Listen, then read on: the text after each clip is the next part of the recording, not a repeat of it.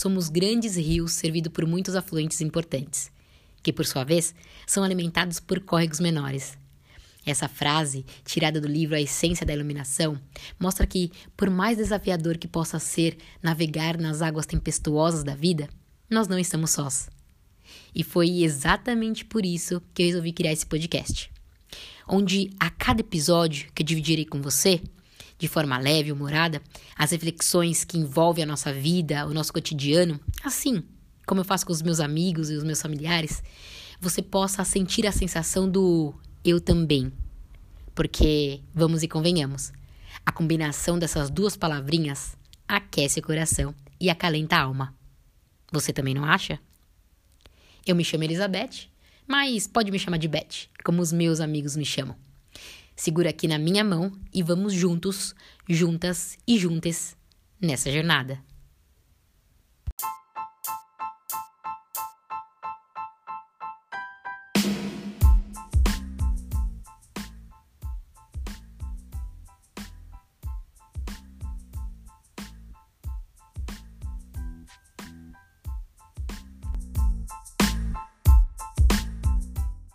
Caracas, que legal ter você aqui. Sério, eu tô bem feliz. Eu separei um tema bem legal pra gente conversar.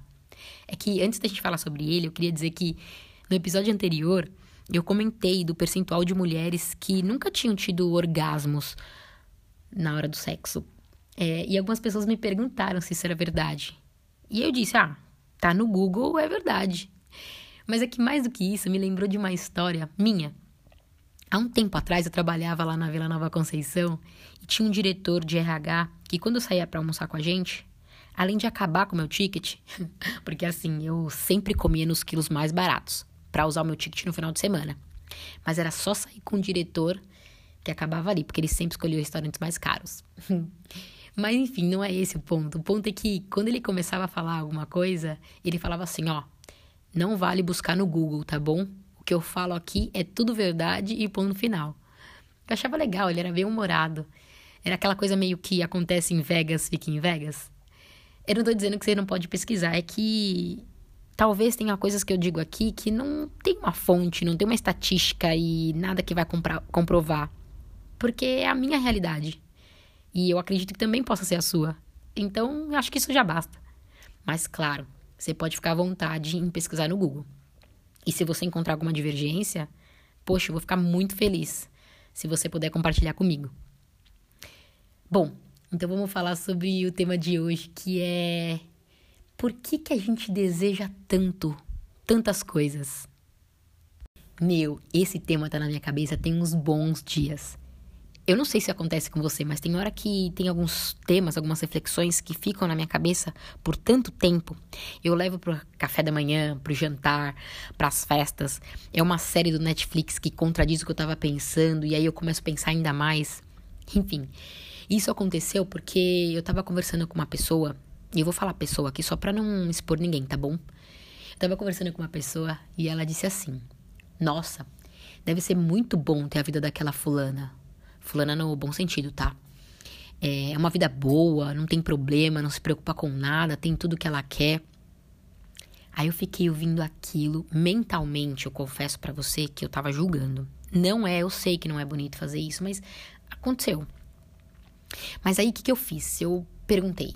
Eu falei, mas você não tá satisfeita com a vida que você tem? Porque eu observo e percebo que tudo que você coloca como meta, você realiza. Aí ela me olhou assim, ficou pensando. E aí, sabe aquele silêncio que dura três segundos, mas que parece uma eternidade? Isso aconteceu.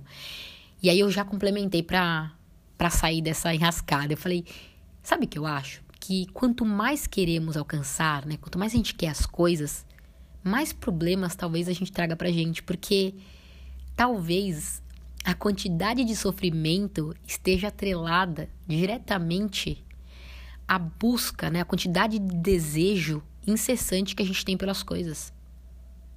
Aí a gente se entreolhou, aquele silêncio pairou. Bom, o silêncio pairou, mas dentro da minha cabeça aquele assunto borbulhou ainda mais. Aí acabou ali, eu fui pro meu canto, ela foi pro dela, enfim.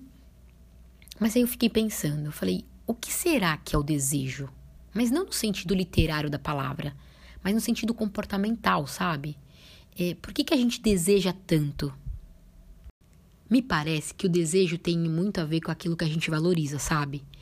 Assim, eu só desejo aquilo que eu realmente acho importante. Eu não sei se você também é assim. É... Mas eu também fiquei tentando pensar um pouco além disso. Aí eu pensei que talvez o desejo seja a declaração da falta de algo. Ou seja, eu desejo aquilo que eu não tenho. Você acha que faz sentido? Mas ainda assim não responde por que, que a gente deseja tanto, né? Por que essa busca incessante por bens materiais, por relacionamentos, qualquer relacionamento que seja, é, por sentimentos, por que a gente deseja, deseja tanto experiências. Aí eu fui tentar ir por um outro viés, assim, sabe? E eu pensei assim: será que o desejo tem a ver com o medo? Eu sei que parece meio louco, porque assim que eu pensei, eu mesmo me julguei. Você também faz isso? Às vezes você tá fazendo alguma coisa ou falando alguma coisa e ao mesmo tempo aquela vozinha dentro de você tá assim: Meu, fica quietinha, não continua não, que não vai rolar. Tá viajando. Bom, aconteceu isso. Mas eu vou tentar te explicar qual que foi a minha linha de raciocínio. Vamos pensar no seguinte: vamos pensar em duas coisas que eu acho que seja comum para a maioria de nós. É, prazer e segurança. Acho que a maioria de nós deseja essas duas coisas. Então, se a gente deseja segurança, seria porque nós temos medo do inseguro? Como dizia a Vanessa da Mata, sabe, a nossa grande poetisa? Não me deixe só, eu tenho medo do escuro, eu tenho medo do inseguro, dos fantasmas na minha voz. Não só, eu tenho medo do escuro. Eu tenho medo do inseguro, dos fantasmas da minha voz. Não me deixe. E quando a gente deseja o prazer? Será que quando eu desejo prazer quer dizer que eu tenho medo de sofrer? Será que quando eu tenho medo de algo é porque eu desejo evitar esse algo? Ou quando eu desejo algo é porque eu tenho medo de não conseguir? É como se o medo ele fosse um desejo negativo e o desejo fosse um medo positivo. não é louco? Eu juro que a minha intenção não é fazer você ficar refletindo o resto da sua vida, mas se você ficar, eu também tô. Ainda tô. Mas vamos lá, vamos pensar num, num exemplo inverso para ver se dá um pouco mais de clareza. É, eu conheço uma pessoa que tem muito medo de morrer. Não sei se você também é assim. Mas será que ela tem medo de morrer porque ela tem desejo de viver? Você entende onde eu quero chegar? Então, nessa linha, poderíamos dizer que o desejo é o sofrimento, assim como o medo? Porque eu não tenho nenhum prazer em sentir medo. Eu não sei se você tem. E se você tiver, por favor, manda um e-mail para mim me contando a tua história. Eu quero muito, muito ouvir. Porque parece até um pouco de sadomasoquismo. E aqui, juro, não tô julgando. Tá tudo bem. É que eu acho que a gente tá o tempo inteiro fazendo um monte de coisa para obter o que a gente quer. E aí, quando a gente alcança isso, quando a gente alcança o que a gente desejou tanto, a gente busca outra coisa. Então a gente continua o tempo inteiro nesse redemoinho de sofrimento, sabe? Mas eu não quero ficar trazendo um peso maior pro sistema como se fosse um pecado a gente desejar as coisas. Não, não é essa a ideia. A não ser do ponto de vista dos Dez Mandamentos, onde o nono é não cobiçarás a mulher do próximo onde cobiçar é o desejo da atualidade. Só que acho que desejo traz mais intensidade para essa palavra. Inclusive, a gente poderia fazer um minimalismo do vocabulário português e tirar as palavras que a gente não utiliza mais, né, que está ocupando espaço no universo, para dar espaço a outras palavras, que é o que a gente gosta de fazer, né, de criar termos para tudo. Mas se a gente pensar nesse ponto de vista dos Dez Mandamentos, é, inclusive no nono especificamente, acho que a gente deveria sim ter medo de desejar a mulher do próximo. Medo de um pneu furado, medo de um vidro de um carro quebrado, medo de abrir o WhatsApp e ter uma mensagem comprometedora. E eu não desejo isso para ninguém. E eu pensei também que talvez a gente pudesse ter romantizado demais essa coisa do desejo, né, da ambição. Assim como a gente fez com a maternidade, né? E como você sabe, eu não tenho desejo hoje de ter filho. E talvez eu não tenha desejo de ter filho porque eu tenha medo é, desse processo todo que é a maternidade, né? Medo do mamilo ardendo, do mamilo rachado. Medo de não saber identificar o choro do meu filho, né? E aí ele tá com cólica e eu tô dando de mamar, com o peito rachado e ardendo. Isso me dá medo. E voltando aqui ao ponto de por que, que a gente deseja tanto, talvez esteja relacionado ao fator de não nos conhecermos de verdade, sabe? Nossa essência, nossa natureza real. Porque se a gente tivesse a consciência de que a gente é completo, que a gente já nasce completo, talvez a gente não buscasse incessantemente por objetos externos a nós.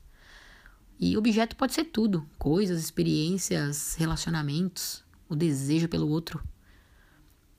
E é isso. Eu desejo que você tenha gostado desse episódio. E nessa frase tem uma declaração clara de que eu tenho medo de não atingir sua expectativa. Que no caso é uma busca incessante, cansativa e interminável. No caso, inútil.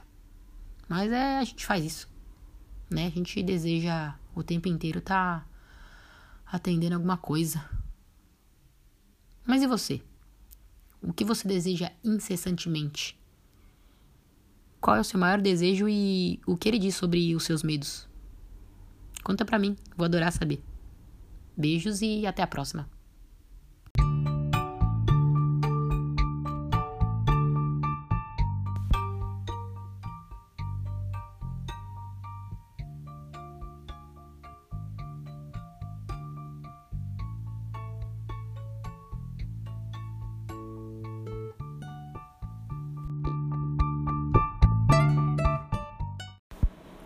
É um teste.